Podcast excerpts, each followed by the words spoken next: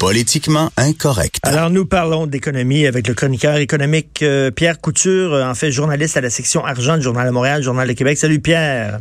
Salut Richard. Écoute, Justin Trudeau avait dit on va légaliser le pot. le, but de ça, ce qu'on vise, c'est d'enlever ce marché-là des mains du crime organisé, que ça devienne enfin légal, que les gens achètent ça euh, dans les succursales légales et qu'ils ne vont plus donner leur argent au crime organisé.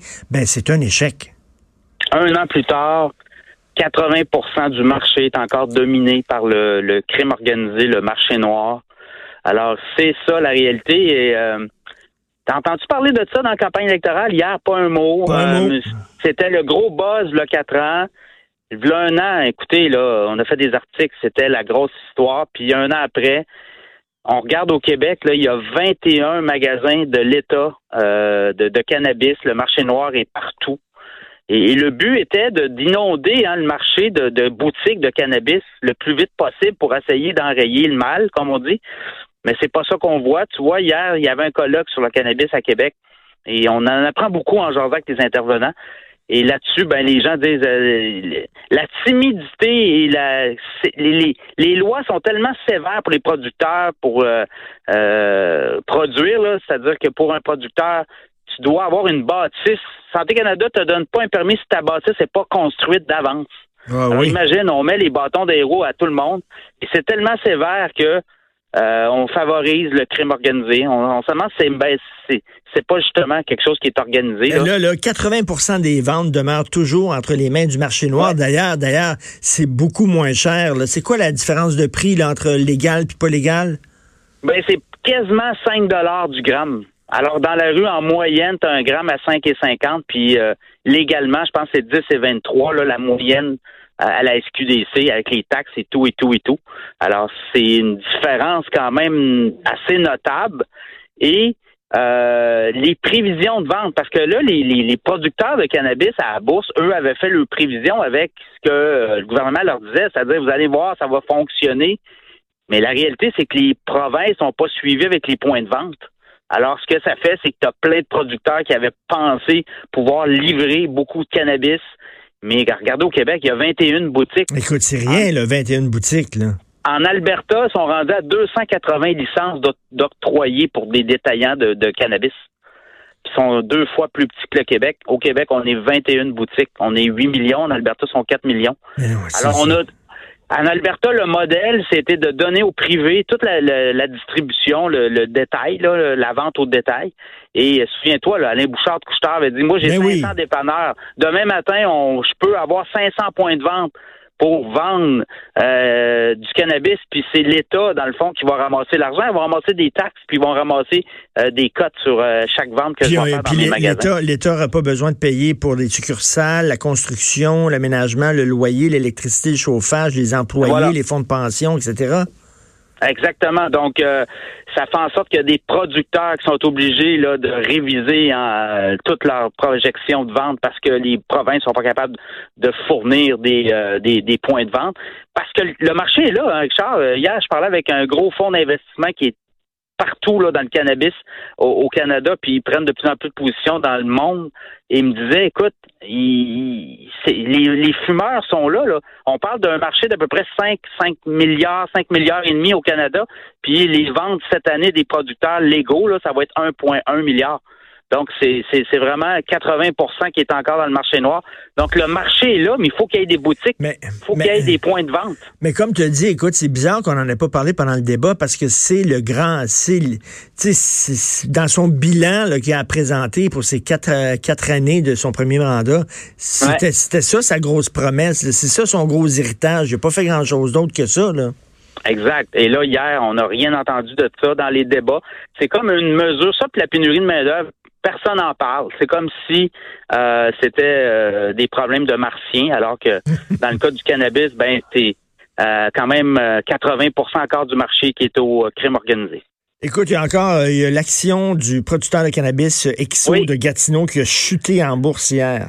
Hier, 22% Écoute, ça, c'est un titre qui était à 11 là, peut-être quelques mois, mois d'avril.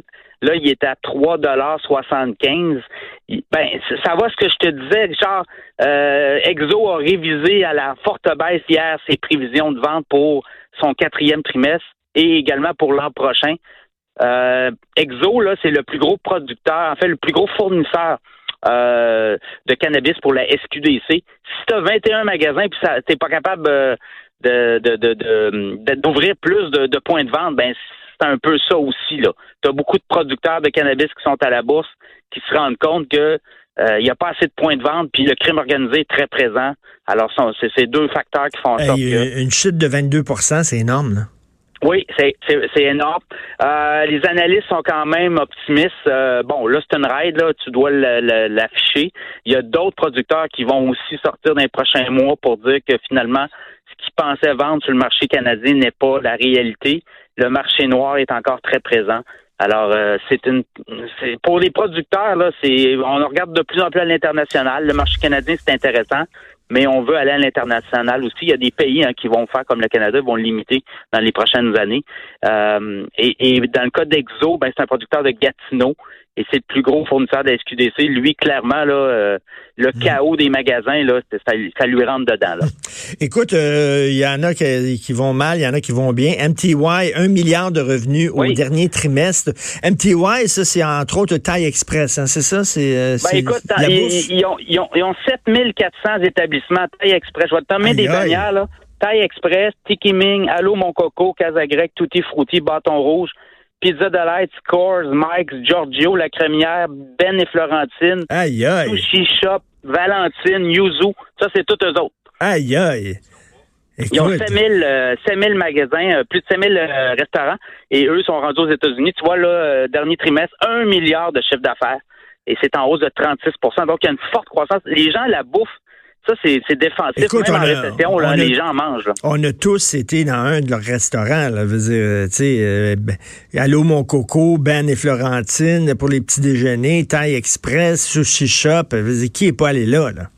Oui, et le, euh, tu vois, là, le, le, fondateur de MTY, c'est un gars de Montréal, il s'appelait Stan Lema, il est encore vivant. Lui, il a parti ça avec un restaurant vietnamien au début. Là. Ah, oui? Aujourd'hui, il est rendu, ouais, aujourd'hui, il est rendu avec 7400 établissements aux États-Unis. Il y a des franchisés là-dedans au Canada et ils veulent prendre l'expansion toujours. Ils ont acheté Yuzu de Québec récemment. Ils achètent toujours des, des, des franchises. Yuzu, euh, c'est les sushis, ça. C'est un excellent sushi à Québec, oui. Exactement. Donc, euh, eux, là, continuent leur croissance. La caisse de dépôt est derrière eux. Donc, ils ont des gros euh, fonds d'investissement qui leur donnent un, coup, un coup de pied, si on veut, là, qui leur donnent... Mais, mais c'est qui qui est derrière ça? Tu as nommé le bonhomme, là, il s'appelle comment? Stanley Ma. Ça, c'est le, le, le, premier, c'est le, le, monsieur Ma, là, il a parti, lui, il y a un restaurant vietnamien à Montréal. Il a parti un deuxième, un troisième. un asiatique, c'est ça? Oui, un asiatique, exactement, vietnamien. C'est un génie, ce gars-là. C'est incroyable. un milliard de revenus dernier trimestre. Aïe, aïe. Voilà, c'est vraiment, lui, c'est vraiment un success story, son affaire. Mais là, lui, il est rendu à la retraite. Et euh, le groupe MTY, MTY, est en forte croissance. Et tu sais, la nourriture, là, Richard, beau temps, mauvais temps, récession, pas récession, les gens ont besoin de manger, les gens ont besoin de pour, pour vivre. Alors, on appelle ça des titres défensifs. Les gens qui veulent avoir ça dans leur portefeuille, ben, ça peut être intéressant parce que c'est toujours euh, en demande. Hein. C'est comme les pharmacies, les chaînes d'épicerie, les restaurants. Quand c'est bien mené et c'est bien géré, là, euh, c'est des, des titres qui donnent des bonnes. Euh, Mais ça, ça, ça j'imagine, les actions, quand même, la valeur des c'est public, ça? Oui, exactement. Mais, la valeur des actions est quand même assez élevée, là. Euh, ben, on, parle au-dessus de 40 mais euh, plusieurs analystes pensent que c'est sous-estimé parce que il y a un potentiel de croissance au niveau de la nourriture et quand c'est bien géré, et, on reconnaît l'équipe de gestion de MTY. Alors, euh, c'est quelque chose à avoir dans votre portefeuille si parlez-en à vos conseillers financiers, là, mais beaucoup, beaucoup de gens recommandent ce titre actuellement. Écoute, mais en tout cas, je reviens sur le pot. C'est vraiment, c'est incroyable à quel point. Puis en plus, des gens disent, il manque de, de, de il manque de variété. Là, le, le, le hash n'est pas disponible. Les, les, les, les trucs comestibles vont l'être bientôt. Euh, là, on a vu que le Québec veut pas euh, veut pas permettre aux gens d'en faire pousser chez eux. Euh. Donc, on le fait, puis on le fait pas. On est comme ça pédale à la gance, ça pédale à la break. Oui, ben ça, ça aide le crime organisé, ça, parce que tu as, as, des gouvernements qui ont dit qu'ils veulent pas embarquer là-dedans. Euh, la CAC notamment, on veut monter l'âge de la légalisation de 18 à 21 ans pour s'acheter du cannabis dans les magasins de l'État. Euh, t'as ça, ou dans le 2.0 qui appelle là, les, les, les, toutes les comestibles qui s'en viennent, on veut pas aller non plus très vite. Hein. Je suis pas sûr que les magasins de la SQDC vont avoir beaucoup, beaucoup de matériel là, dans leurs magasins, euh, des jujubes notamment. Et moi, euh, ce qu'on me dit, il y a beaucoup de personnages au Québec qui achètent actuellement des jujubes, mais par le web. Ah oui. Par le web, ils font venir ça de la Colombie-Britannique parce que on est au pays. Hein, on continue à te lire dans le Journal de Québec, Pierre Couture. Merci beaucoup. Merci. Salut.